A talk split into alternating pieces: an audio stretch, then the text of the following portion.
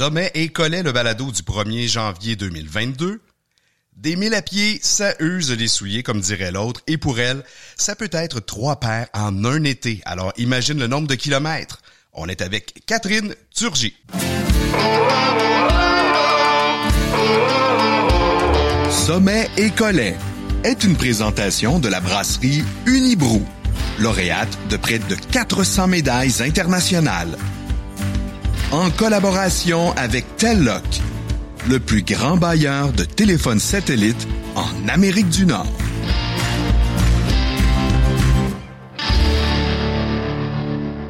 Salut Tribu Rando, content d'être là et de te jaser. Alexis Nantel, Alexis le randonneur. Au micro, randonneur, oui, j'ai randonné un peu partout sur euh, la planète. J'ai fait quelques hauts sommets. On m'avait demandé de me présenter. Je le fais euh, cette fois-ci. Je le referai peut-être euh, comme ça sur tous les balados. Je vais saluer à ma droite mon ami Sylvain Bouchard, sommelier en bière. Salut mon cher. Monsieur Alexis, vous êtes salué. Mmh, ça va bien toi? Tellement bien, merci. Génial. Écoute, on se reparle tantôt pour le volet, le segment collet. Et là, je vais passer à la présentation de notre invitée, Catherine Surgy, donc qui est une randonneuse de longue distance euh, qui vit hein, sur les sentiers le plus possible, c'est ce qu'elle me disait, de par sa profession en conception de produits. Elle cherche toujours à simplifier et améliorer son équipement et est toujours partante pour partager ses astuces et connaissances. Elle a un radar pour les petits détails que la nature met sur son passage et n'hésite pas à s'arrêter pour observer chaque petit insecte qui croise son chemin. Ses pieds ont foulé les 46 sommets des Adirondacks, parcouru de nombreux chemins dans les Appalaches, à la marche comme à la course. En 2022, elle a parcouru en cinq mois les 4270 kilomètres de la Pacific Crest Trail aux États-Unis et elle n'en est pas encore tout à fait revenue. Bienvenue Catherine. Merci. Bonjour Alexis. Bonjour Sylvain. Allô. Euh, on va parler euh, évidemment de la Pacific Crest Trail, mais aussi euh, de d'autres aventures que tu as vécues sur les sentiers, parce qu'avant d'arriver à faire la Pacific Crest Trail, on doit se former hein, comme, comme randonneur, comme randonneuse pour faire ces expériences. Et tu vas nous raconter des trucs. Puis d'ailleurs, on parlait d'astuces et de connaissances pendant ta, ta bio. J'espère que tu vas nous en partager, que tu vas en partager un petit peu avec nos auditeurs. Commençons par le début. tu es originaire de où, toi? De l'Anaudière, je viens de l'Assomption. Donc, euh, on avait un chalet à Saint-Zénon, mais euh, je, suis né et j'ai grandi à l'Assomption. Donc, Saint-Zénon, qui est un, beau terrain de jeu pour, la rando, mais toi, tu n'as pas eu vraiment d'influence hein, de, la famille de tes parents? Non, je ne suis pas une enfant sportive. J'ai pas été élevée dans le sport. Je n'aimais pas le sport. Je me sauvais des cours d'éducation physique le plus possible. C'est vrai? Oh, oui. Donc, j'ai pas eu une enfance sportive. J'étais plutôt enfermée avec mes, mes cahiers de dessin. OK. J'étais pas dehors. Donc, tu étais, plus une intellectuelle. Oui, tout à fait. Artiste, peut-être. Lunettes, broche et artiste, oui. C'est un peu ce que tu fais maintenant dans, ton métier, d'une certaine façon. Oui, oui, oui. Ça s'est continué dans mon métier, oui. Et, donc, euh, qu'est-ce que tu faisais sinon avec tes, tu jouais quand même à l'extérieur, j'imagine, avec des, des, copains, copines, non? Pas tant que ça, pas tant que ça. J'étais vraiment pas une enfant de dehors. Là. Fallait qu'on me pousse pour sortir. Euh, puis voilà, j'étais pas une, vraiment pas une sportive. Là. J'avais même que la marche et tout, j'avais mal aux jambes plaignarde, oh, oui. parce que justement, t'aimais pas ça. ouais. et, et, ça commence quand, euh, d'où loin que tu te souviennes? Ben, en fait, j'ai eu comme un éveil à 25 ans. Euh, une fois sur le marché du travail, là, on, on, commence à travailler, on devient sédentaire, on prend un peu de poids, on une bouteille de vin, 5 à 7. je me suis dit, bah là, il faudrait peut-être que je me mette à faire ça, du ça sport. me parle. Ouais, ça, ça oui. Et puis ça a commencé comme ça à 25 ans avec la course à pied. Je me suis dit, bon, ben, il faut que je commence quelque part, je vais m'inscrire à un demi-marathon. Première étape, un peu euh, ambitieux. Donc, tu t'es lancé un défi. Ouais. Puis, euh, tu es parti avec ça. Je suis parti avec ça. Puis, euh, ça a commencé avec la course à pied, tranquillement. J'ai augmenté mes. Ben, tranquillement. Le 21 était un échec qu'on apprend de nos erreurs. J'ai commencé avec des plus petites distances après le premier demi. puis graduellement, ça s'est transformé. j'ai découvert le triathlon grâce à des amis que j'ai rencontrés à la course à pied. j'ai fait quelques années de triathlon. Puis au travers de tout ça, j'ai commencé la course en sentier aussi. Euh, ça, a été vraiment pour moi une découverte. Là, puis c'était un, un premier contact avec les sentiers. Mon premier contact avec le sentier national s'est fait en course en sentier. Et avec le bois et la forêt? Oui, avec la forêt. Mais là, allons pas trop vite, euh, juste revenir euh, au triathlon, c'est Ouais. quand même une, une communauté tissée assez serrée. Euh, J'imagine que tu as eu un peu des, des amis, des mentors, donc comme tu le mentionnais, peut-être qui t'ont amené plus loin là-dedans. Comment comment tu as été amené à performer à travers ce sport-là? Euh, c'est vraiment un défi personnel. J'avais ben, j'avais un entourage d'amis qu'on on s'encourageait beaucoup. On était une petite gang assez tissée serrée, la gang de, de Verdun. Je les salue d'ailleurs. J'ai pas eu le temps de les revoir depuis mon retour, mais bon, ça s'en vient. Euh, donc, on, on- on se lançait des défis de plus en plus grands. Puis, tu sais, en- tu sais, ça se passe souvent devant une bière. On disait, Hey, on n'est pas game de s'inscrire à telle course, puis c'est là que ça se passe. Ouais, ouais, mais c'est vrai ce que tu dis. Ouais. Euh, puis, puis évidemment, moi, je l'ai je l'ai vécu aussi, puis Sylvain probablement dans d'autres contextes, mais de se retrouver entre amis après le sport ou après une activité où, hein, où là, tu partages euh, tes, tes futurs projets ou tes futurs défis ou euh, où on se lance des défis. oui, tout à Ça fait. se passait comme ça pour toi aussi. Ah oui. Et donc, triathlon, là, tu migres un peu vers la course en sentier. C'est un accident au départ?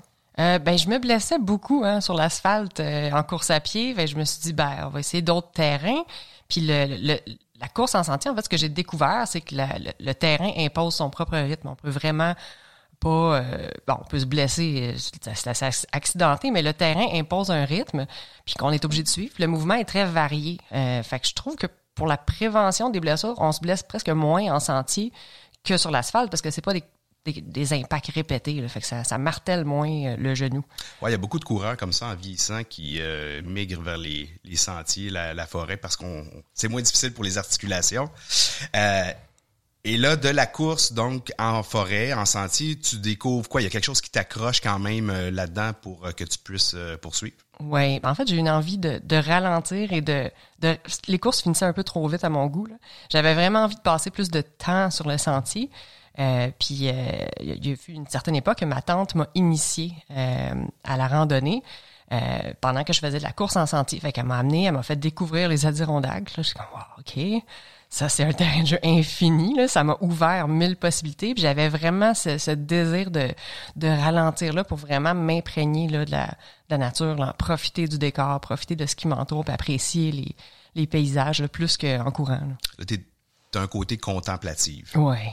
quand même. Et curieux. Et curieux. Les Et- plantes, les mousses, les... Et es-tu curieuse de goûter une bonne bière? Ah, oui, oui, certainement. Parce que là, on va arrêter de les contempler. C'est- Ces bières-là, je vais demander à notre ami Sylvain de nous euh, servir une, une petite frette. Ça va me faire plaisir. Qu'est-ce que je peux te servir? Ah, je vais essayer la saison libre. Saison libre, une, une petite nouvelle, une petite bière douce, facile à boire, rafraîchissante.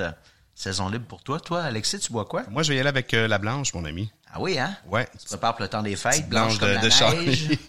ouais, c'est de- d'occasion. Puis pendant ce temps-là, moi, ben, je vais euh, parler un petit peu de, de ma boutique parce que euh, vous le savez, je vous le dis à chaque fois, on a des nouveautés qui Juste entrent toi, euh, chaque mois.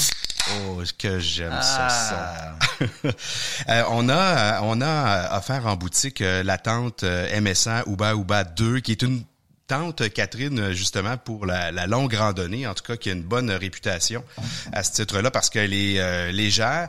Et on a euh, des chaussettes de randonnée également qui sont entrées de la compagnie Lorpen que, que j'aime tellement. Ils sont tellement bien faits avec des renforts où il faut aux talons à l'avant aux orteils. Sont tellement aussi les, les compositions sont bien faites. Si vous avez des problèmes d'ampoule ben je vous le dis avec ces bas là avec ces chaussettes là ça risque pas d'arriver. En tout cas c'est des, des chaussettes qui tiennent vraiment bien et qui évacuent l'humidité parfaitement. Je vous invite à aller sur euh, le site randonneur.ca puis regardez, euh, gâtez-vous, on a pas mal de stock euh, encore. Et puis, ben, c'est livré euh, quand même assez euh, rapidement. Alors, euh, je vous fais un petit chin, les amis. à la vôtre, moi, j'y vais pour une Ce n'est pas la fin du monde. Ce n'est pas la fin du monde, qui est excellente aussi. Santé. Santé. Santé.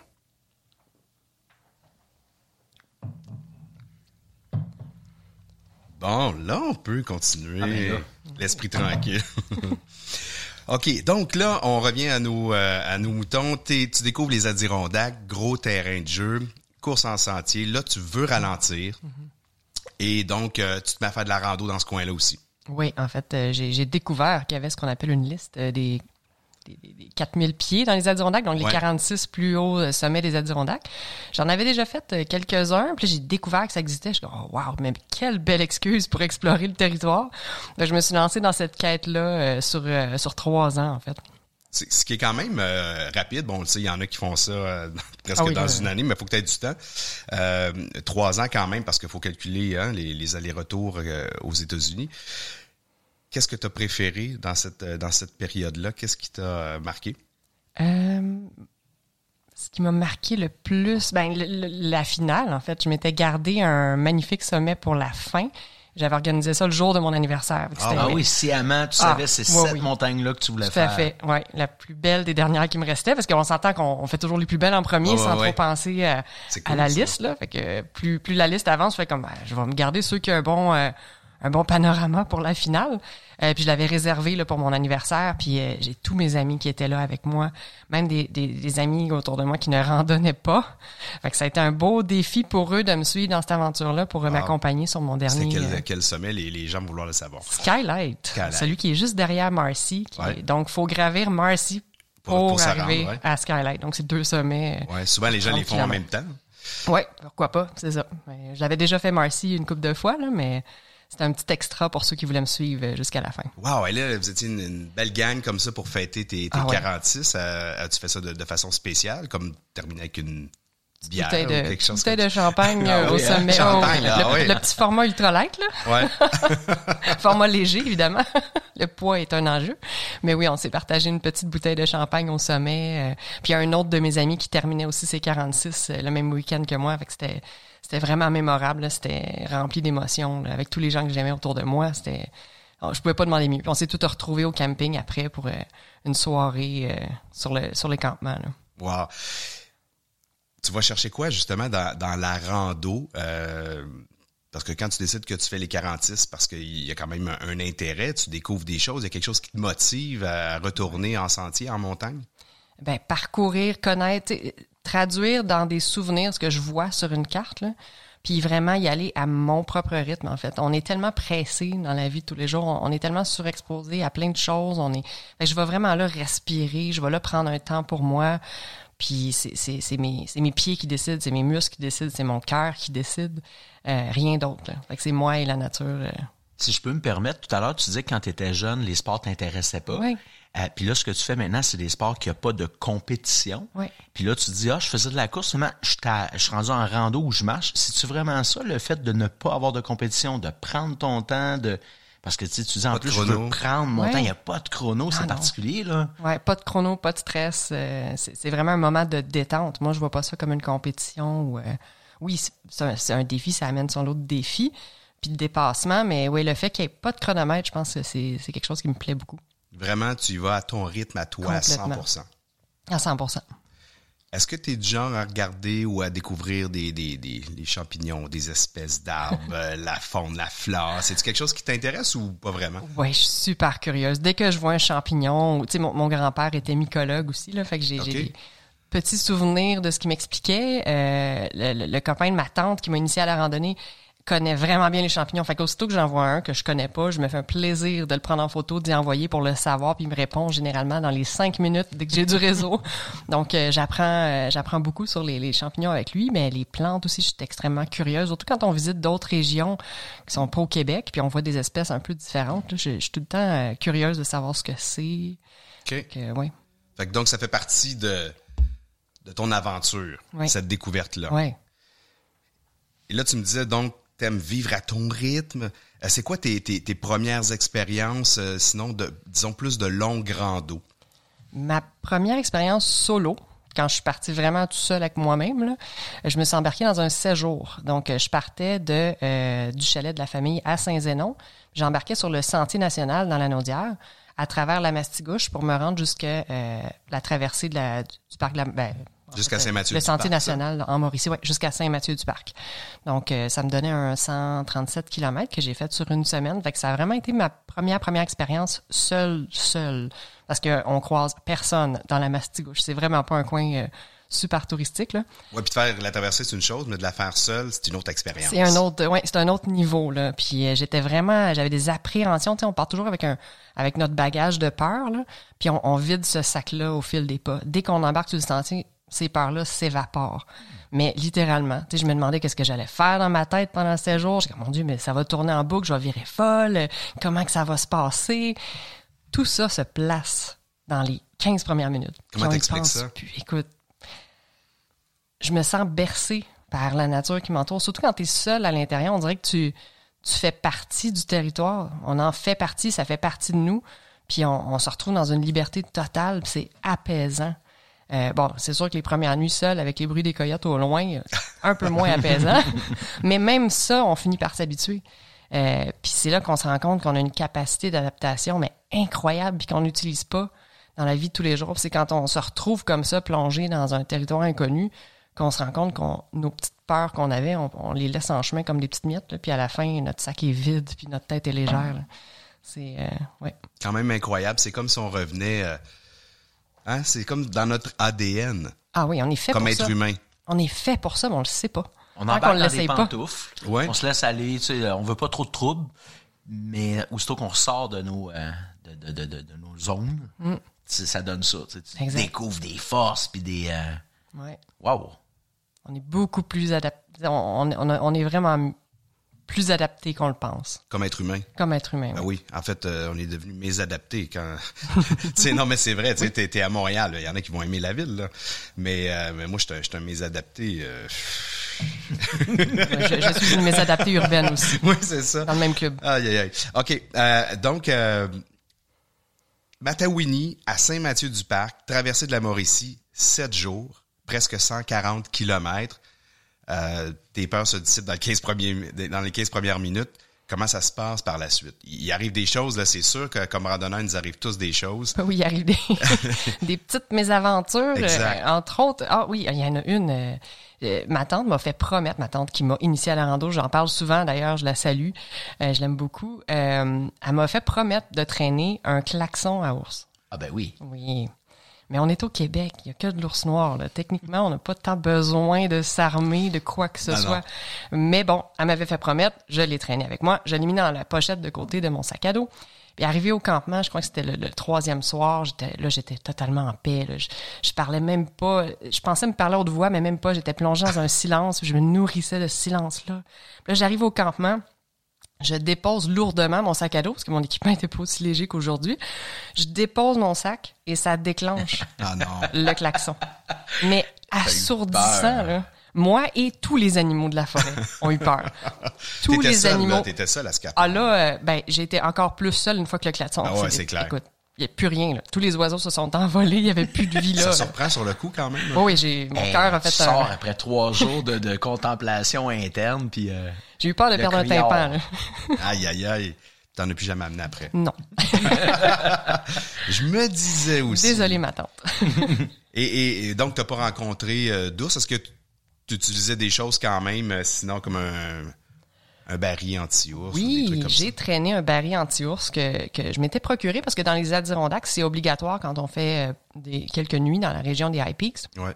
Euh, donc, je, je voulais le traîner pour me pratiquer à le, à le traîner finalement. Puis parce que c'est quand même euh, pratique, on- ça nous évite d'avoir à, à trouver une branche puis à faire des jeux d'adresse pour, pour suspendre Monter, sa ouais. nourriture, à monter. Fait que ça sauve du temps, puis ça fait un petit banc. En même temps, on peut s'en servir comme banc, c'est très rigide. Euh, fait que j'avais traîné mon, mon baril, puis euh, justement un autre soir sur cette traversée-là, euh, faut cacher le baril quand même assez loin de l'endroit où on dort pour euh, justement éviter que, les- que ça attire les animaux.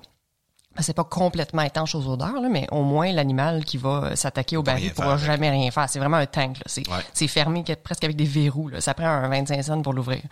Donc euh, j'étais allé le cacher, je l'ai calé contre un arbre, mais le terrain où je campais c'était assez en pente, puis ça descendait vers un lac. Donc euh, je le cale contre un tronc d'arbre, je reviens à ma- mon hamac parce que je tentais, euh, j'avais pas de tente, là, je me traînais qu'un ma- qu'un hamac.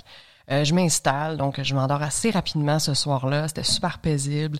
Puis en pleine nuit, si je me rappelle bien, peut-être une heure du matin, j'entends un gros splouch dans l'eau. Mais exactement comme si mon baril était tombé dans le lac. Le même son que mon baril aurait fait. Et là, on est une heure du matin, il fait noir. Je suis quand même assez loin de mon baril de bouffe, mais j'ai pas le choix d'aller vérifier. là. Ben, c'est ta, bouffe, là. C'est tes prochains jours. ben, c'est mes prochains jours, je peux pas euh, laisser couler ça au fond du lac. Là. Que je me lève, je pars à la frontale pour aller euh, retrouver ma, ma, ma nourriture, m'assurer que c'est pas ça qui est tombé dans le lac. Puis J'étais prête à plonger parce que c'est mes rations, là, on s'entend. J'étais prête à plonger dans le lac s'il fallait que je retrouve Survie. mon baril. Noir sur noir, hein, le baril est noir, le lac est noir, il fait noir. Donc euh, j'arrive à l'endroit, puis là j'étais pleine d'appréhension en me rendant vers le lieu du baril pour finalement le trouver bien calé à l'endroit où je l'avais sa laissé. place. Donc c'est pas ça qui a plongé.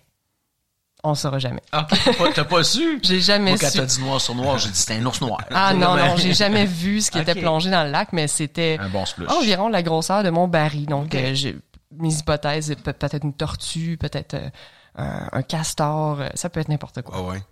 Là, on peut laisser aller longtemps son imagination. Ah oui, puis ça roule. Hein?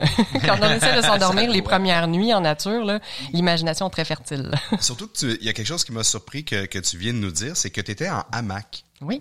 Beaucoup de gens qui débutent en longue rando, bon, c'est certain que quand tu fais des mois, c'est peut-être pas le meilleur choix. Mais euh, puis là, tu me diras si euh, tu utilises toujours le, le hamac. Mais, mais non, ça, ça m'étonne, honnêtement, parce que euh, bon, on débute, on a une certaine insécurité, justement. La tente peut nous amener des fois cette sécurité-là. Et toi, non, tu étais dans, dans un hamac à la belle Suspendu, étoile. ouais. Suspendu. Tel un burrito entre deux arbres. Euh, j'ai choisi ça en fait parce que c'est quand même convenient lorsqu'on veut camper. euh, C'est léger, là, c'est plus léger. Oui, c'est plus léger. Ben, c'est oui, c'est plus léger, mais je dirais que si on, arrive à parler de ma tente euh, que j'ai aujourd'hui, c'est quand même plus lourd que certaines tentes. Mais bon, euh, j'avais choisi ça parce qu'on peut s'installer sur des terrains assez inégaux. On n'a pas besoin d'avoir un, un endroit plat, puis ça va pas abîmer non plus les surfaces au sol. Euh, ça, ça peut abîmer les arbres, mais il faut vraiment bien les, euh, les, les attacher avec des sangles larges. Donc, c'est ce que je faisais. Là. On fait plusieurs tours après les troncs, puis c'est, c'est quand même super confortable. là. C'est, euh, moi, je, je- je suis complètement accro euh, au, au camping en hamac. C'est évident, il y, a- il y a un- moustiquaire aussi d'attacher après. C'est un hamac qui est fait pour le backpacking. Puis on, on- on accroche une bâche par-dessus là, pour se protéger des intempéries s'il y a. Mais je suis vendu au hamac. OK. Et tu t'es vendu au hamac pourquoi? Parce que pour toutes ces raisons ou Oui. euh, il y, a- il y a vraiment quelque chose, le feeling? Le feeling d'être dans un cocon suspendu, là, c'est assez, euh, c'est assez spécial. Puis on y dort quand même bien. hein. On s'imagine qu'on dort en banane, là, dans un Ouais, hamac pas classique. pour le dos, non? Non, parce qu'en fait, c'est un hamac qui est fait asymétrique avec des tendeurs de chaque côté. Donc, on dort pas aligné avec les arbres, on dort un peu en diagonale, ce qui fait qu'on est quand même à plat. Donc, je dormais même sur le côté là, dans le hamac, mais on, on se ramasse dans un petit, euh, un petit cocon de, de sécurité. Puis, pour la gestion de l'humidité, c'est génial. Ça ne touche pas au sol, sol, ouais. ça ne devient jamais sale. Donc, aucune pièce d'équipement ne touche à la boîte. Donc, euh, il y a que la bâche là, qu'on secoue un peu parce qu'elle est mouillée par la rosée ou par la pluie, mais tout reste très propre. C'est très léger quand même. euh, OK, comme ça. mais il y a quand même des, des avantages, tu vois. Donc, sept jours mastigouche, on couche en, en, en hamac. Là, il y en a une deuxième aventure qui vient ensuite, et là, c'est dans les White Mountains. Là, c'est du côté du New Hampshire. Raconte-moi un petit peu comment ça se passe. Là, c'est ta seconde longue rando, non? Oui, et là, je suis accompagnée de ma tante Evelyne, avec qui euh, j'ai randonné beaucoup dans, dans les Adirondacks. Donc, Elle on- a-tu amené son criard à ours? non, non, à deux, on n'avait pas besoin. On criait assez fort, on riait assez fort pour faire peur à tous les ours. euh, Cette fois-là, on s'attaquait à la Pemi Loop, qui est une boucle Ouais. euh, qui enchaîne plusieurs sommets là, dans les White Mountains. Écoute, la- laisse-moi juste la, la décrire un peu pour les gens qui, qui nous écoutent. La Pemi Loop, c'est quand même une loupe populaire parce que c'est en boucle, justement, ça nous permet de faire 14 sommets. Euh, c'est quoi? C'est 53, 70 km. Il y a des options Environ, quand même. nous, ça nous avait donné environ 53. ouais. C'est ça, ça dépend si on va rejoindre vraiment des sommets Ouais. ou si on reste sur euh, sur l'école. Mais il y a quand même pas mal euh, pas mal de dénivelé là, de mémoire, à peu près un 2200 quand même là, sur euh, sur la loupe, positif et négatif. Donc euh, pour ceux qui connaissent le Mont Lafayette, ben ça passe par là, Oui. hein, Le fameux Franconia Ridge. Franconia Ridge. Je te laisse continuer. Oui, donc on a commencé par le Franconia Ridge euh, la, la deuxième journée. Euh, c'est un trajet un peu en forme de montgolfière, si on veut. Là. Euh, puis au sommet, en fait, du Franconia Ridge, on longe aussi l'Appalachian Trail. C'est partagé avec l'Appalachian Trail. Donc pendant cette euh, belle boucle-là, de, de- on l'a fait sur quatre jours, trois nuits, en tente cette fois-là. On était, j'étais pas en hamac, là. On a, on a partagé à deux euh, une tente, deux personnes. Euh, on a croisé plusieurs randonneurs qui faisaient l'Appalachian Trail, que je ne connaissais pas tant que ça à ce moment-là, mais ça a vraiment en discutant avec eux, ça a vraiment frappé mon imaginaire. Puis je me souviens d'une dame euh, que j'ai croisée qui était tout habillée en rose, un peu dépareillée, avec deux traits. Ça devait avoir dans la cinquantaine avancée, si ce n'est euh, le début soixantaine. Puis on se demandait d'où elle arrivait. Puis ah, ben j'arrive de la Géorgie. J'étais comme, wow, OK, OK, OK, ça se fait. Là. Puis là, ça a, ça a vraiment éveillé quelque chose en moi de dire, OK, je, je pourrais partir sur ce sentier-là puis ne jamais, ou en tout cas éventuellement finir, mais je veux dire, c'est Ouais, ça, dans volonté. là. l'imaginaire, c'est- Dans l'imaginaire, c'est- extrêmement loin. C'est un chemin en continu qui mène vraiment loin d'où je me trouve. Donc ça, ça m'avait, c'est ce qui m'a donné un peu l'élan, puis ça, c'est là que mon rêve de l'Appalachian Trail a germé, si on veut, des, des longues, longues, longues randonnées. là. Et t'avais quel âge à ce moment-là? Ah mon Dieu, j'avais, euh, ça c'était en 2017. 2017, ouais. OK, c'est quand même euh, récent malgré tout. Oui, puis, quand même. Puis là, donc, ça a germé dans ta tête combien de temps avant de, de, de te lancer sur... euh, Euh, ça m'a pris trois ans de préparation. Donc, du moment que l'idée m'est venue, donc 2017, euh, j'ai j'ai structuré ma vie. Là, donc, je suis passée de- du rêve à la réalité en trois ans. Donc, euh, été prête à entamer l'Appalachian Trail en, en 2020, en mars 2020. Puis qu'est-ce qui s'est passé? Eh ben, je pense que toute la planète est au courant de ce qui s'est passé.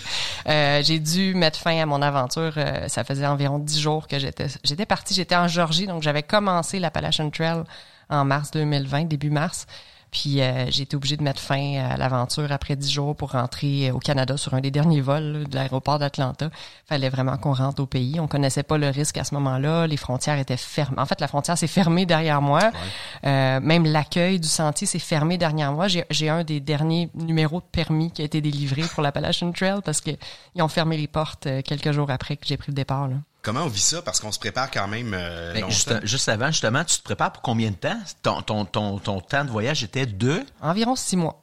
Je m'étais partie 10 six mois. jours. Wow. Ouais, dix jours sur six mois, c'est. Tu euh, comprends ma question maintenant? ben, parce que Ouais. euh, tu sais, c'est- c'est c'est tough, là. c'est c'est un gros deuil. euh, Il y a vraiment quelque chose qui s'est cassé. Euh, c'est- ça a carrément. euh, ouais, c'est vraiment un rêve brisé. Là, qui, ça a été vraiment difficile de revenir. Euh, surtout dans le contexte, là, on revient, là, on est tout en, mesure, en cabané. euh, Ouais. Je suis partie de, euh, je suis en train d'avoir les deux pieds sur mon rêve à, on est enfermé en dedans, on ne peut plus sortir. Donc, de te réorganiser aussi, parce que Oui. là, tu prévois partir euh, six mois. Là, tu Oui. reviens, euh, qu'est-ce qui arrive avec le boulot? euh, Ouais, y a- plus de logement. L'employeur m'avait laissé partir pour un sans-sol. Je l'ai rappelé voir si je pouvais pas revenir. Ils m'ont repris parce que le- on, on continue à travailler malgré la pandémie. Donc, euh, je suis retournée travailler. euh, je suis partie en colocation avec une collègue de travail euh, qui m'a qui m'a vraiment euh, supporté puis qui m'a aidé dans cette aventure-là. Donc, euh, mais j'étais pas, j'avais pas la tête à, à travailler. J'étais- pas là, là. Puis là, j'attendais que le moment que la frontière ouvre. Puis tu sais, ils reportaient ça de mois en mois. Ah, la frontière va rouvrir en, en mai. Ah ben non, finalement, ça va rouvrir en, en juin ou peut-être pas. Euh, donc, euh, j'ai, fait mon deuil. Là. Je OK, je ne retournerai pas. Puis je l'avais tourné tout bas de côté. Genre, ah, si, il faut que j'y retourne en juillet. Je la ferai à l'envers, au pire. J'étais prête à y retourner là, dès que la frontière réouvre. C'est jamais arrivé. Donc, euh, Fait que là, tu t'es, dit quoi? une fois la pandémie passée, je m'organise pour y retourner ou déjà tu pensais à faire autre chose? ben, en, en attendant, je suis allée marcher, j'allais prendre une marche au Québec.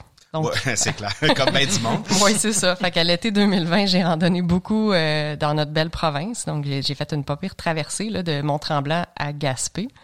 Donc, euh, ça représente un 1500 km. Je suis partie deux mois et demi.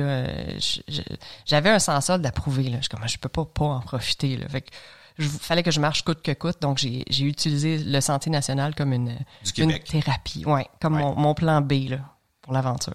C'est toute une aventure, le, le sentier, parce que euh, il est entrecoupé, hein, il est pas euh, Oui, complet. il n'existe pas Il n'existe en pas continu. partout. Ouais, c'est ça. Euh, c'est il y a beaucoup de tronçons euh, décousus là, qui existent, euh, notamment l'Outaouais est très très décousu. C'est pour ça que j'ai fait le choix de partir de Tremblant parce que ça allait, la logistique était un peu complexe euh, sur nos deux pieds. Ouais. Donc euh, de Tremblant, il y avait moyen de le faire quand même euh, relativement en continu jusqu'au Saint-Maurice. De l'autre côté du Saint-Maurice, ça reprenait avec quelques tronçons. Québec, il y en a pas, donc faut faut avoir un transport pour aller jusqu'à Mont-Saint-Anne. Mont-Saint-Anne, ça se fait jusqu'à Baie-Saint-Paul, puis la traversée de Charlevoix. Puis on, on- on traverse le fleuve euh, à la sortie de la, de la traversée de Charlevoix à Saint-Siméon. Puis de l'autre côté, ce qui nous attend, ben, c'est le- la cerise sur le Sunday, c'est le SIA, le Sentier international Ouais. des Appalaches, qui est la dernière longue section du Sentier national au Québec. Donc, ça, j'ai On a la par chance d'avoir de qui quoi 650 km. 650 km, ouais, à travers euh, les Chic-Chocs. On en reparlera un, un petit peu euh, tantôt, Catherine, parce que je sais que tu es ambassadrice de, du Sentier national du Québec. Oui, oui. Ah, fière ambassadrice. On en reparlera. Mais maintenant, c'est le temps de passer à notre ami Sylvain Bouchard avec oh, le oh. segment Collet. Sommet et Collet vous est présenté grâce à la brasserie Unibrou. 30 ans d'histoires et de légendes brassées avec passion et joie de vivre. Et à Telloc Satellite. Qu'est-ce que tu nous proposes, euh, mon ami, aujourd'hui? Ben, selon le calendrier, on est le 1er janvier, on est en plein hiver et je vous propose donc de boire des bières d'hiver. Génial. Oui, parce que euh, pendant des années au Québec, comme pas mal partout euh, en Occident, il y avait des bières de soif, des bières blondes rafraîchissantes qu'on associe beaucoup plus spontanément à l'été. Et d'ailleurs, les ventes de bières l'été explosent. Ouais. Alors que là, euh, il existe aujourd'hui d'autres types de bières qui sont des anciennes bières, des bières ancestrales qui étaient disparues, puis que maintenant les brasseurs nous font, qui nous permettent d'apprécier une bière aussi l'hiver. Je vous posais la question, d'après vous, c'est quoi une bière d'hiver? Quelles doivent être ses caractéristiques ou qu'est-ce qu'on rechercherait versus une bière de piscine? Écoute, euh, déjà dans la couleur, moi, ça sonne brun foncé, noir, en tout cas. Quelque chose qui réchauffe, donc quelque Ouais. chose de probablement fort. Moi, écoute, Fort j'ai au le... goût ou en alcool? Les deux. Ah oui. les, les deux, effectivement. Ben, ben déjà, vous êtes dans le foncé. Ouais, c'est tout le quelque temps chose- des quelque bières qui chose de- sont de- chose de- minimalement brunes. Ouais. Il y en a des plus ambrées, presque rousses, mais mettons, on est dans le brun et souvent noir. Plus licoreux. Oui, on a euh, souvent un hein? bon sucre résiduel. On est dans le liquoreux parce que c'est c'est de l'énergie. Ouais. Moi, ça, écoute, ça me rappelle le Porter Champlain que mon grand-père... euh, Ah, ben ça, c'est pas une bière d'hiver. Je, je comprends, mais tu sais, dans l'image, dans oui, la couleur, ça me rappelle ça. Tu dis aussi, euh, euh, l'alcool est élevé. C'est souvent des bières qui sont à 8, 9, 10% d'alcool. Des bières qui sont douces parce que peu amères, parce que c'est le malt, c'est la céréale qui va vraiment prendre le dessus, puis c'est la céréale qui réconforte, qui donne la texture. Et donc, ben, je vous présente ça avec plaisir. D'ailleurs, les Américains ou les anglophones appellent ces bières-là les Winter Warmer. OK. C'est les bières, les, les, les, les, dit bien, ouais. les, hivers qui réchauffent. Mettons, ouais, comment se réchauffer l'hiver. Comment faire fondre Euh, la neige un peu? il y a plusieurs styles de bières qu'ils peuvent faire dans les winter warmer ou dans les bières d'hiver. Et c'est drôle parce que traditionnellement, les brasseurs brassent l'hiver. On peut pas brasser l'été, il fait trop chaud. Puis pour faire de la bière, il faut pas qu'il fasse même plus que 25 degrés. Puis de toute façon, l'été, on n'a pas de matière première, c'est en train de pousser dans les champs. Donc on se mettait souvent à brasser à l'automne, d'où le fameux Oktoberfest allemand. Ouais. C'était le temps de vider les barils parce que les nouvelles récoltes et de grains et de houblon étaient arrivées. Donc, on organisait une orgie de bière pour s'assurer que les barils étaient vides parce qu'on commençait la saison de brasse. Et on brassait souvent jusqu'au mois de mars, où là, il se mettait à faire trop chaud et qu'on n'avait plus de matière première. Et, euh, et, et donc, il y a... On peut dire que les bières d'hiver, c'est des bières de saison, saisonnières. Et venu avec ça les bières de Noël. Les bières de Noël sont des bières d'hiver. Les bières de Noël étaient des bières qui étaient faites par des brasseurs. Tu sais, les brasseurs avant, là, ça avait un, deux styles de bière. Puis, à Noël, pour faire plaisir à leurs clients, ils brassaient quelque chose d'un peu spécial, qui sortait de l'ordinaire. C'était souvent des bières plus fortes. C'était des bières qui étaient aromatisées avec des trucs qu'ils n'utilisaient pas d'habitude. C'était vraiment faire plaisir aux, aux- On a tout ça historiquement avec nos, nos, nos grands brasseurs ici industriels comme Non. Molson, non. Les grands brasseurs, parce que c'est nos brasseurs canadiens, c'est des brasseurs anglais. Et les Anglais avaient pas cette tradition-là des bières d'hiver. C'était surtout des trucs qui étaient euh, français, belges ou voire allemands. Ok. Donc, au Canada, Molson, Sleeman, Labatt, O'Keefe, Boswell, Dow, ça fait pas ben ben des bières de Noël. Par contre, les microbrasseries nous ont amené cette mm, tendance-là des bières de Noël. C'est souvent des bières qui vont être fortes en alcool, foncées, qui vont nous soutenir et bière de Noël, c'est aussi avec les aromates de Noël. Donc, dans les bières de Noël, on va avoir de la cannelle, du girofle, on va avoir de la muscade. Unibrou a sorti cette année leur bière du 30e anniversaire. C'est pas une bière de Noël, mais elle répond tout à fait à ce qu'on appelle une bière de Noël. Déjà, la bouteille, c'est festif. tu sais. C'est très festif, on le beau. voit, hein, la- la Unibrou 30e, et vous allez le voir, je trouve, ah, le son festif, regarde. Ouais, c'est- Alors, je vais te laisser prendre le verre qui est là. Vous allez voir déjà dans la couleur, euh, vous la voyez pas là, à, à distance, mais on est dans une belle bière brune. Ah oui, euh, hein. qui tire presque sur le noir, mais vous pouvez voir sa belle couleur de par sa mousse, qui est, euh, qui est un genre de, de, de? C'est comme une tire éponge. Ah, moi, c'est comme couleur café. brun. euh, comment tu dis? C'est vrai que j'ai un espresso, là. Oui, c'est vrai que ça ressemble à la crème hein, d'un espresso à deux tons. Il y a comme, il y a comme un côté mélasse, hein? Eh ben oui, souvent, c'est une des caractéristiques des bières de Noël ou des bières d'hiver. Le côté maltais va ressortir très sucré et il y a une mélasse. Les gens associent mélasse quand c'est foncé, que c'est très sucré. Et l'odeur, Et c'est même, ce qu'on a là. Et dans la bière d'Unibrou 30e anniversaire, ils ont mis, euh, entre autres, on a mis de l'érable. Donc, au nez, on a l'érable. On a un malt aussi qui donne une petite note un peu biscuitée. Ça sent le biscuit Graham. Euh, un petit, pensez Tout à à une. Kit Kat. Ouais. Il y a un côté Ouais, ouais, chocolat gaufrette qui ressort là-dedans. Ouais. Et si vous y goûtez, vous allez voir, c'est assez surprenant parce que euh, cette bière-là, qui est un stout impérial, à 10% d'alcool, eh ben vous goûtez pas l'alcool. Et c'est la magie des bières belges et des bières de Noël, souvent. C'est des bières que, euh, malgré leur taux d'alcool élevé, parce qu'elles ont des aromates, parce qu'elles ont beaucoup de sucre, eh bien, on goûte pas l'alcool. C'est Facile à dangereux. boire, hein? C'est dangereux. Trop facile. Mais c'est pas grave, c'est l'hiver. Faut, euh, tu sais, on faut emmagasiner de l'énergie. Alors, Ça, l'alcool, c'est brassé en sucre- cuve, en cuve régulière, là. oui, ça c'est brassant. Euh, celle- Celle-ci, la Unibou 30e anniversaire, c'est brassé dans nos cuves régulières. Il y, a un, il y a un vieillissement, il y a une garde qui est faite de quelques semaines dans, dans les fermenteurs après la fermentation. Ça permet à chaque ingrédient de se mettre en place et d'amener toute la complexité euh, euh, au produit. Une bière comme celle-là en bouteille peut se garder combien de temps? C'est la magie des bières d'hiver. Les bières, c'est comme du pain. C'est fait pour être conso- consommé le plus frais possible. Par contre, il y a des propriétés dans les bières qui permettent de les garder pour le- le- le- leur permettre d'avoir un, c'est pas une bonification, mais en tout cas, ils changent d'état, qui les amènent vers d'autres choses qui peut être aussi bon, sinon meilleur que quand elles sont jeunes. Alors, taux d'alcool élevé. L'alcool est un agent de conservation naturelle. Donc, si ta bière est forte en alcool, elle va se garder plus longtemps. Un peu comme le vin. Les vins foncés vieillissent mieux que les vins pâles. Les rouges vieillissent mieux en principe que les rouges, que les blancs. Que les blancs. La lumière affecte moins ton liquide quand ton liquide est foncé. Donc, les bières foncées vieillissent mieux que les bières pâles. Les aromates. Aussitôt que tu mets des aromates dans la bière, que ce soit des épices, des herbes, des fleurs, des fruits, des sucres différents, au fur et à mesure où ta bière vieillit et pourrait dépérir, ben les aromates disent bon ça paraît pas trop. Les aromates sont là comme pour cacher les défauts. Donc avant que le- le- la bière ait dépéri assez pour que tu t'en rendes compte, quand c'est bien aromatisé, ben ça prend plus de temps. Donc tu me poses la question pour une bière qui est à 10% d'alcool, qui est brune, qui a une quantité assez considérable de houblon, puis qui a de l'érable dedans. Donc une bière comme ça, 3 à 5 ans sans aucun problème. OK, fait qu'elle remplit les, les critères. Elle a tout ce qu'il faut. Toi, ah, puis j'ai oublié de dire, Oui. quand c'est refermenté, donc quand c'est avec levure, quand la bière n'est pas filtrée, ce qui est le cas des bières de Nibrou, la levure est encore à l'intérieur. La levure gobe l'oxygène qui, dans la bouteille, Mhm. oxyde ta bière, donc permet de vieillir plus longtemps et blablabla. Ok. Euh, J'allais dire, Catherine, est-ce que tu es du genre à, à expérimenter pas mal, toi, au niveau des bières, ou t'es es pas mal fidèle à- au même type euh, habituellement? Ah, j'aime ça essayer des nouvelles choses.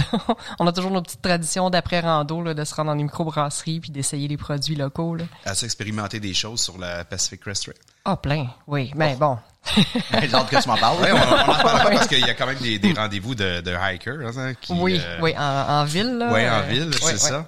Tant qu'à être dans essayer plein de choses, euh, on passe d'une bière de Noël, qui est pas le cas avec la Unibroue 30. Dans les faits, dans les bières d'hiver, il y a les bières de Noël, ou il y a les bières belges, parce qu'elles sont souvent fortes en alcool, et on vient de le voir avec la Unibroue, Ouais. fortes en alcool et foncées. On va essayer autre chose. Euh, c'est une nouvelle brasserie qui s'appelle la brasserie Tamarac. Dans les faits, c'est même pas brasserie, c'est bière Tamarac. Ils brassent en collaboration avec une nouvelle brasserie de Montréal qui s'appelle Silo, euh, qui sont sur la rue Louvain. Pas loin de Chabanel, l'ancien euh, l'ancien hood des euh, Ancien secteur du textile. du textile à Montréal, exactement. Ils sont là. Et euh, une de leurs bières qui viennent de sortir, c'est c'est sorti en octobre 2022. La bière s'appelle l'Oiseau fantôme et c'est un stout impérial, comme ce qu'on vient de goûter avec Unibrou, mais en version pas belge. Unibrou, grâce à sa levure et les aromates qu'ils mettent dedans, ça devient un peu plus à la belge. Ici, c'est classique euh, anglais. Ce qu'il faut savoir, c'est que les stouts, normalement, ah oui, j'ai oublié de la décrire, hein. Non, mais c'est, j'allais dire, elle est vraiment foncée, celle-là. Oui. Je sais pas si... elle Ben là, là, on la- est la dans le brun très foncé, on est à la limite du noir. Ah oui, C'est- très difficile de voir une, une teinte un peu euh, rougeâtre ou rousse là-dedans. On voit que la mousse est un peu moins dense. Si vous la sentez, On n'a pas les notes qu'on avait tout à l'heure d'érable et d'épices. On est avec une levure anglaise, c'est beaucoup moins épicé. Euh, et il n'y a pas d'ajout en tant que tel d'aromates. Si vous y goûtez, dans les faits, je l'ai fait comme vous pour la première fois. C'est un nouveau produit. Quand je l'ai vu tout à l'heure, je tiens, je l'essaie parce que euh, je connais pas ce qu'ils font euh, bière tamarac. Ce qu'il faut savoir, c'est que les stouts, traditionnellement, ont 3,5 4% d'alcool. Guinness, qui est le premier stout qui a été brassé, euh, est à 4.3 ici, puis est à 3.4 ou 3.5 en, en, Irlande. Les stouts sont faibles en alcool comme la plupart des bières anglaises. Euh, Catherine de Russie, l'impératrice, adorait les stouts, assez qu'elle ne buvait que ça. Et donc, euh, fallait faire, euh, elle faisait venir ses stouts d'Angleterre parce que les stouts sont faits en Angleterre. Le voyage était pas très bon pour les bières. Ils arrivaient en Russie après quelques semaines de carriole complètement contaminée. Donc, Catherine était fâchée. Puis euh, donc, les brasseurs anglais ont trouvé un truc. L'alcool étant un agent de conservation naturelle, on a juste à faire des stouts plus forts en alcool. Plus fort en alcool veut dire plus de grains. Quand tu mets plus de grains, ben tu augmentes ton taux de sucre, tu augmentes ton taux d'alcool. Ben c'est un peu trop sucré. Fait que tu rajoutes un petit peu de houblon, puisque le houblon est aussi un agent de conservation naturelle qui, de par son amertume, va venir équilibrer le trop plein de sucre et le trop plein. Finalement, ça a donné un nouveau style de bière, un stout impérial. Pourquoi? Pour Catherine de Russie, l'impératrice. Donc, quand vous voyez sur n'importe quelle bière impériale quelque chose, ça veut dire plus fort en alcool que son taux d'alcool normal. Wow. Donc, les stouts qui sont à 4 ou 5, de, en version moderne 5,5 6 quand vous avez un stout impérial ben vous êtes à 8 9 10% d'alcool et la bière que je vous présente qui est le- l'oiseau euh, fantôme ben elle est à 10% d'alcool Quand même. Qu'est-ce que ça goûte hein? Rasputin l'aurait apprécié. j'ai- oui mais je pense que oui avant de couper la tête de, de Mais ceux c'est quand même pas. très doux. C'est vanillé même. Effectivement, une petite euh, perception de vanille, même si souvent la vanille va venir avec un vieillissement en barrique, ce qui est pas le cas ici, mais je suspecte que euh, les maltes torréfiés avec une, euh, la molécule qu'on appelle sotolon vient nous donner un petit peu ce, ce côté vanillé, voire euh, aussi peut-être un peu soya. Encore une fois, ce qui est intéressant là-dedans, c'est très anglais. Les bières anglaises peu gazeuses. Ça donne moins de légèreté. Ben, moi, j'ai toujours eu un peu de difficulté avec ça. Ben, alors que dans la, la, la version Unibrou 30e, Génial. c'est à la belge, c'est refermenté en bouteille, ça pétille comme un comme un champagne. Ici, on n'est pas là du tout, c'est anglais, c'est peu gazeux, c'est et, et, et vous voyez le côté réconfortant? Ouais, ben c'est ça. Ben, Il y a des amateurs pour ça. Ah, donc euh, non, pas toi. ben, moi, moi, moins, mais, euh, mais je sais que ça va plaire à beaucoup de gens. Là. Comme, comme la Guinness euh, est si populaire. D'ailleurs, une question qui me venait, pourquoi le pourcentage d'alcool est différent? C'est de la façon de, de la brasser? C'est, ou c'est le marché qui demande ça? C'est le marché qui demande ça. ok. Euh, Il y a plusieurs. D'ailleurs, Guinness est une bière qui est brassée localement dans plusieurs pays Ouais. en fonction des goûts de chacune des régions. Euh, les Haïtiens, les Portoricains, les Jamaïcains boivent des quantités phénoménales de Guinness. Ben ils ont une Guinness pour eux, beaucoup plus sucrée, beaucoup plus maltée. En Angleterre, très faible en alcool. Celle qu'on a ici est faite à- en- au Canada. Elle est faite à Dublin, mais pour un marché d'exportation occidentale, un petit peu plus forte en alcool à 4,3. On termine, Oui. juste pour voir qu'est-ce que peut donner d'autres types de bières d'hiver. On reste dans le foncé, on reste dans le, le, le, le, le chaleureux, euh, mais tantôt j'ai dit peu amer. Non. Parce Ah qu'il ouais? y a une autre sorte de bière qui s'appelle les barley wine. Ça, c'est anglais aussi. Barley wine. La bière est faite à base d'orge. En anglais, barley. Mais pour un anglais, traditionnellement, la bière a pas plus de 5% d'alcool. D'ailleurs, à 5 on les appelle les strong. Alors, quand un brasseur décidait de faire une bière qui avait 6, 8, voire 10% d'alcool, on n'appelait pas ça de la bière, on appelait ça un vin d'orge. Et les microbrasseries se sont emparées de cette mode des barley wine, des vins d'orge, et nous font des versions hallucinantes. Contrairement aux deux premières bières, les vins d'orge sont souvent pas très foncés. C'est ça, Vous on voyez, n'est pas dans la même couleur On n'est pas dans la même couleur. Euh, certaines personnes diraient que c'est une brune pâle ou une brousse. Ouais, une blonde Bon. rousse brouillée. Ouais, on est, on est là-dedans. Euh, là, on le voit d'ailleurs au niveau de la mousse, elle est beaucoup moins foncée qu'avec les deux premières. Mais ce qui va toujours rester, c'est le côté très maltais, très sucré. Ici, vous allez avoir des notes de d'érable, vous allez avoir des notes de sucre d'orge. Et c'est ce qu'on appelle un barley wine américain. Ah. Alors que les barley wine veut sont pardon, plus fort en alcool, peu gazeux, très sucré. Américain veut dire avec des houblons américains, des houblons modernes qui sont très amers. et qui sont souvent très aromatiques également. Donc, la mode des IPA qu'on a en ce moment, au départ, c'était même pas des IPA, c'était des Pale Ale américaines. Ça voulait dire on faisait des pale ale puis on les houblonnait. Puis là tranquillement ben, c'est devenu les IPA qu'on connaît. Euh, alors ici c'est la brasserie du microbrasserie euh, microbrasserie du lac Saint-Jean à Saint-Gédéon qui fait une bière. Pour moi, c'est la première fois que j'avais goûté un barley wine américain. Elle s'appelle la frappe à bord, comme les frappes à bord qui sont ces fameuses grosses mouches deltoïdes qui viennent te ramasser puis que tu penses que finalement t'es dû pour l'hôpital. Euh, eh ben la frappe à bord, c'est comme un coup de poing dans le front. Par contre, euh, non, c'est tout en douceur, c'est tout en équilibre. Dans le fait, c'est pas en douceur, c'est en équilibre. Fait à noter, elle était en bouteille, celle-là. oui, c'est euh, microbrasserie euh, du lac Saint-Jean. Même si on commençait à sortir des produits en canette, on a décidé de garder certains de leurs produits en bouteille, dont la frappe à bord. Alors, vous avez l'exemple d'un barley wine américain. Donc, vous allez avoir ce qu'on avait dans les bières d'hiver classiques, c'est-à-dire euh, de l'alcool, de la chaleur, du sucre, mais avec une amertume vraiment intéressante qui vient balancer le tout. Honnêtement, là, tu rentres d'une randonnée en ski de fond, t'as le bout des doigts gelés, juste en te préparant ta fondue au fromage, ça, là. Hey. Écoute, Hein? ça marche-tu? Hey, Ça te réchauffe. j'ai des images, là. Ben Est-ce que ça fait un peu hiver pour vous? Absolument, absolument, c'est tout à fait réussi. Puis je vais le suggérer à tous nos auditeurs. Essayez ces bières-là.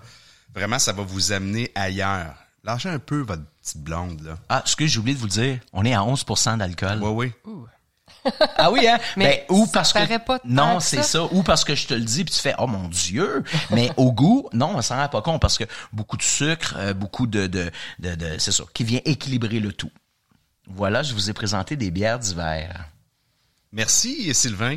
Plaisir. Oui, merci beaucoup, santé. Santé encore. Santé.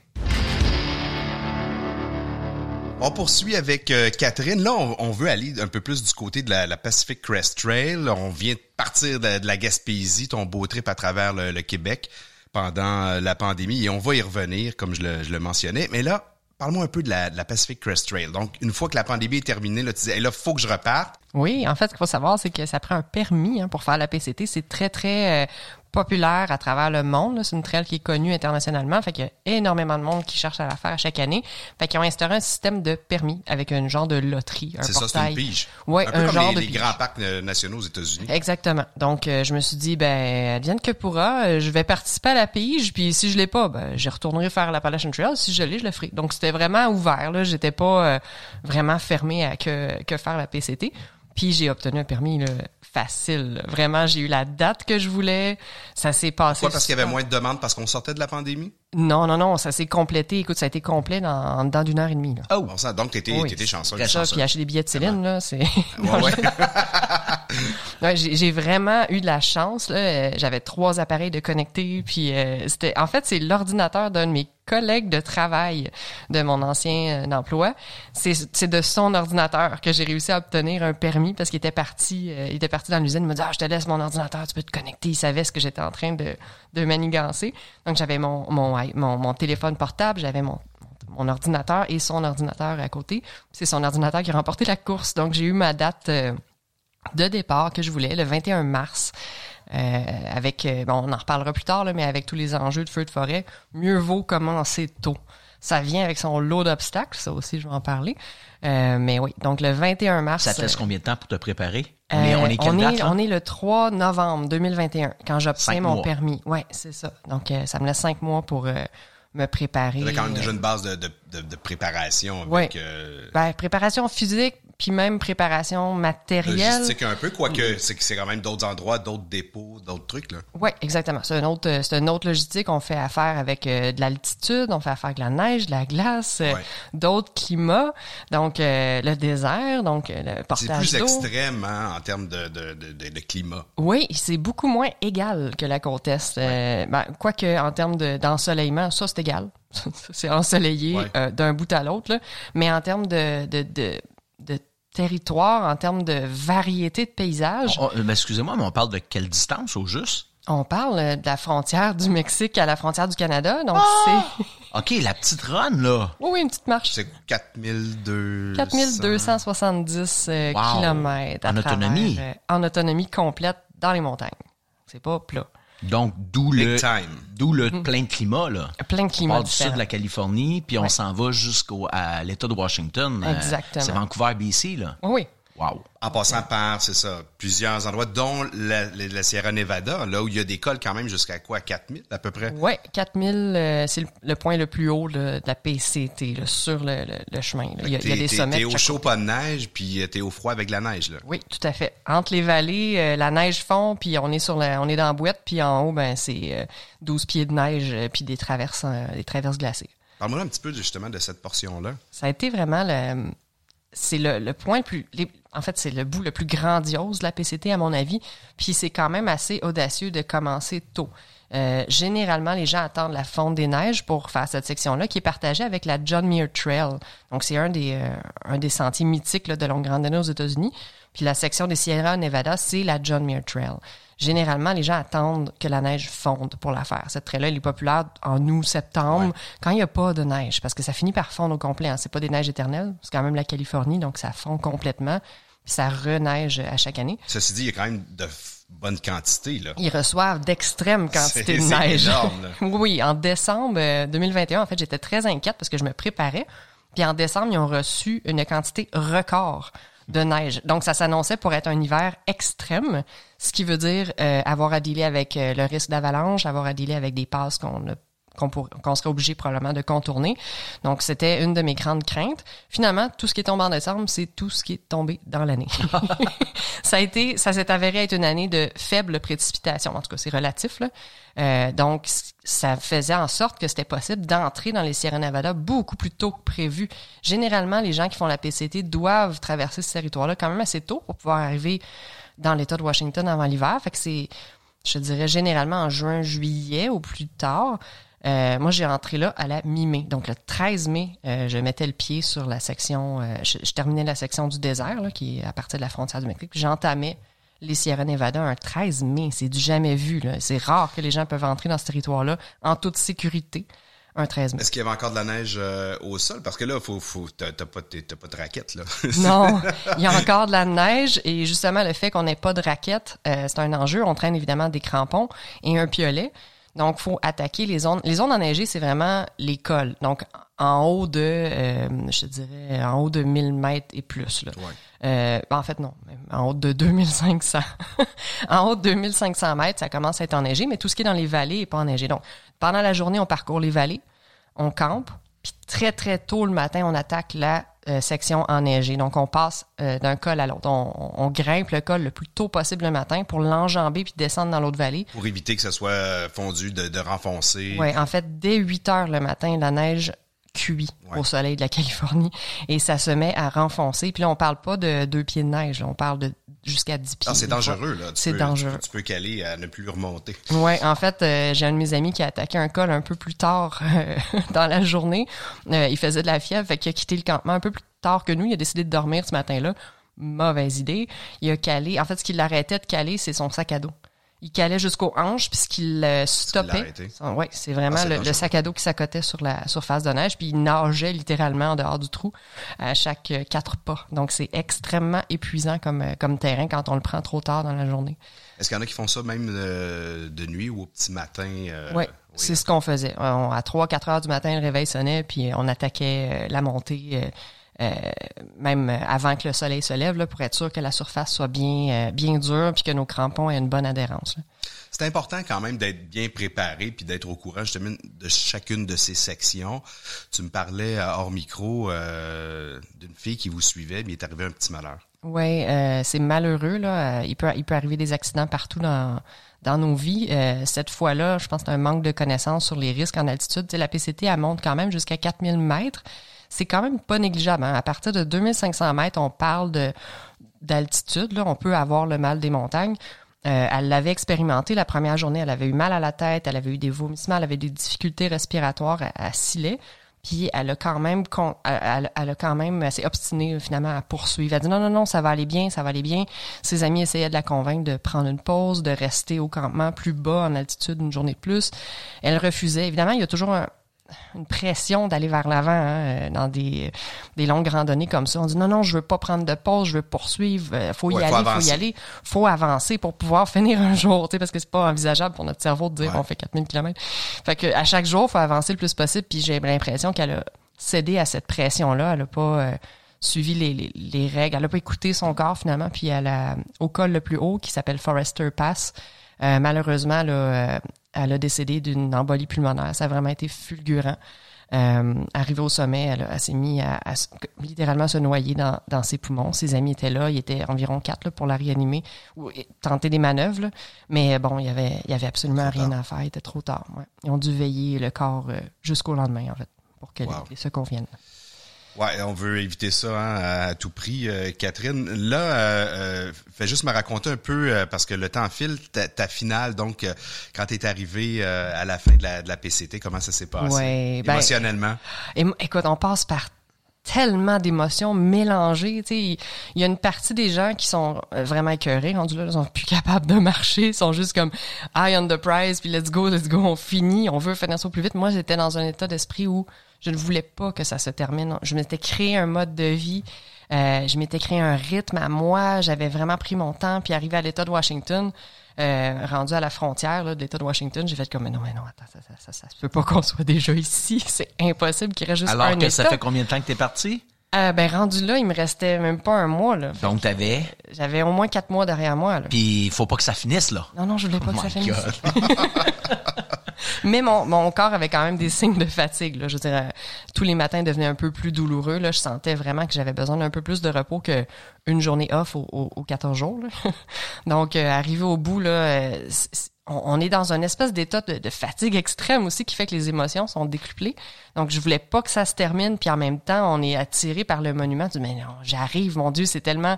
On, on l'a tellement vu, là. Tu on a vu des gens finir sur YouTube, on a vu des vidéos, on a vu des gens qui, qui ont raconté cette histoire-là. Puis là, t'es dans l'histoire, tu le vis, là. Tu fais l'histoire. tu fais ton propre rêve, tu vis ton rêve, tu vis ton histoire.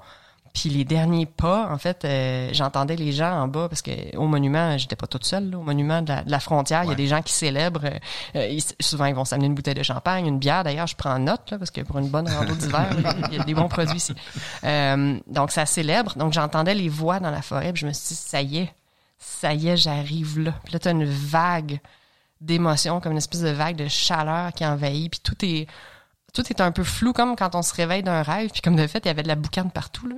il y avait des feux de forêt qui entouraient la finale. Oui oui l'endroit. Il y avait il y avait un feu à ma droite un feu à ma gauche un feu au nord. Euh, tout était en train de brûler autour de- du sentier. C'était vraiment un moment de grand stress quand même là, parce qu'on se demandait si, on- si la trail allait être ouverte. Fait que c'était vraiment là in extremis là. j'ai j'ai été touché au monument exactement au bon timing mais ça sentait ça sentait fort là, les, les feux de forêt autour de moi. Fait que c'était comme une espèce de brume dans l'air qui, qui rehaussait l'effet que j'étais dans un rêve. Mystique. Ah, c'est vrai, vraiment. Ouais, ouais. Si tu avais un, un ou deux conseils pour euh, les auditeurs, quelqu'un qui voudrait se lancer sur la PCT, ce serait quoi?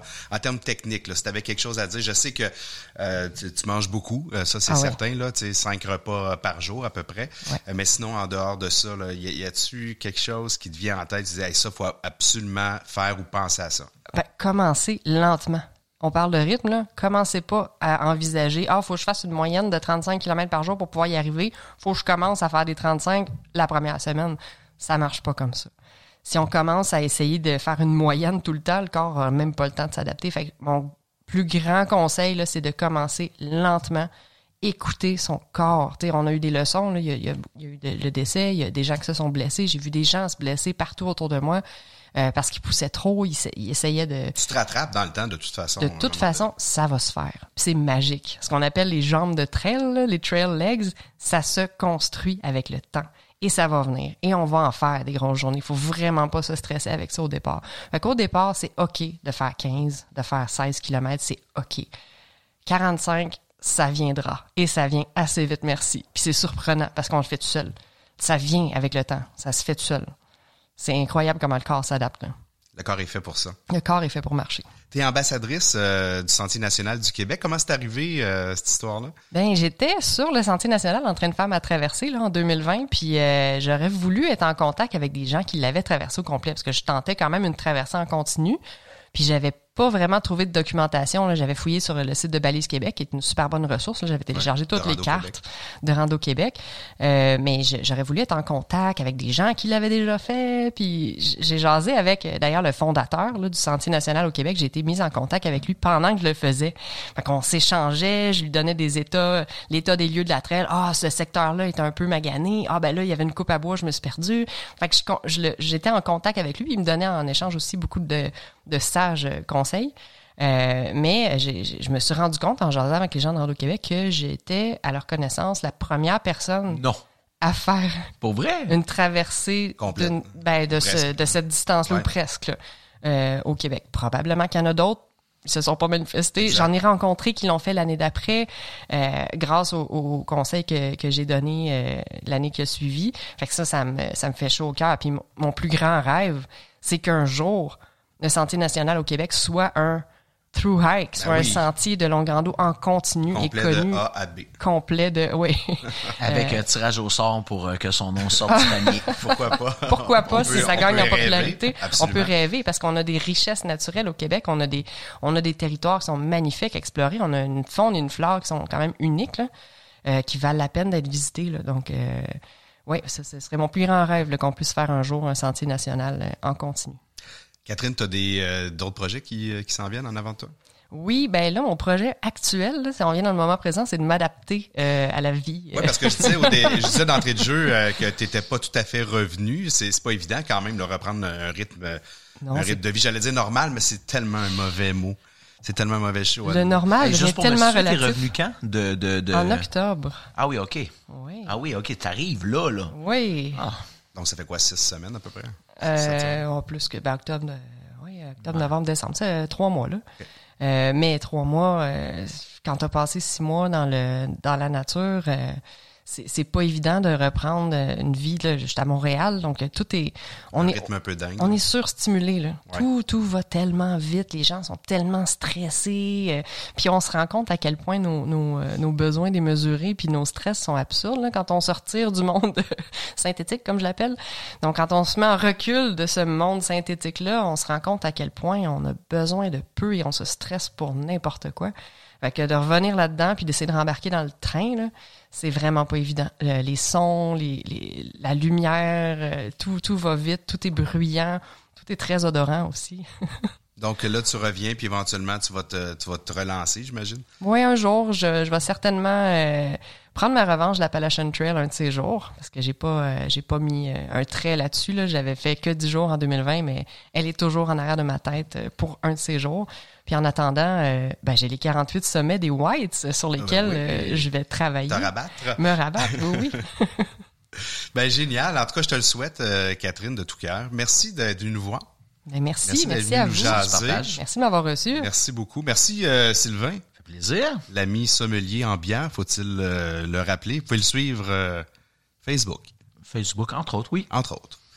Sylvain Au Bouchard, googlez ça. Bonhomme hiver. Hey, merci à nos commanditaires Unibrou et Telloc d'être avec nous autres et de nous appuyer. Quant à moi, je t'invite à m'écrire si tu as des suggestions d'invités ou des questions à alr alexilrandonneur.com et je t'invite à t'abonner à mes médias sociaux Facebook, Instagram et YouTube arrobas Alexis le randonneur. C'est facile. Merci de partager cette balado diffusion avec ta tribu Sommet ou Collet. Je te dis à la prochaine et surtout top rando.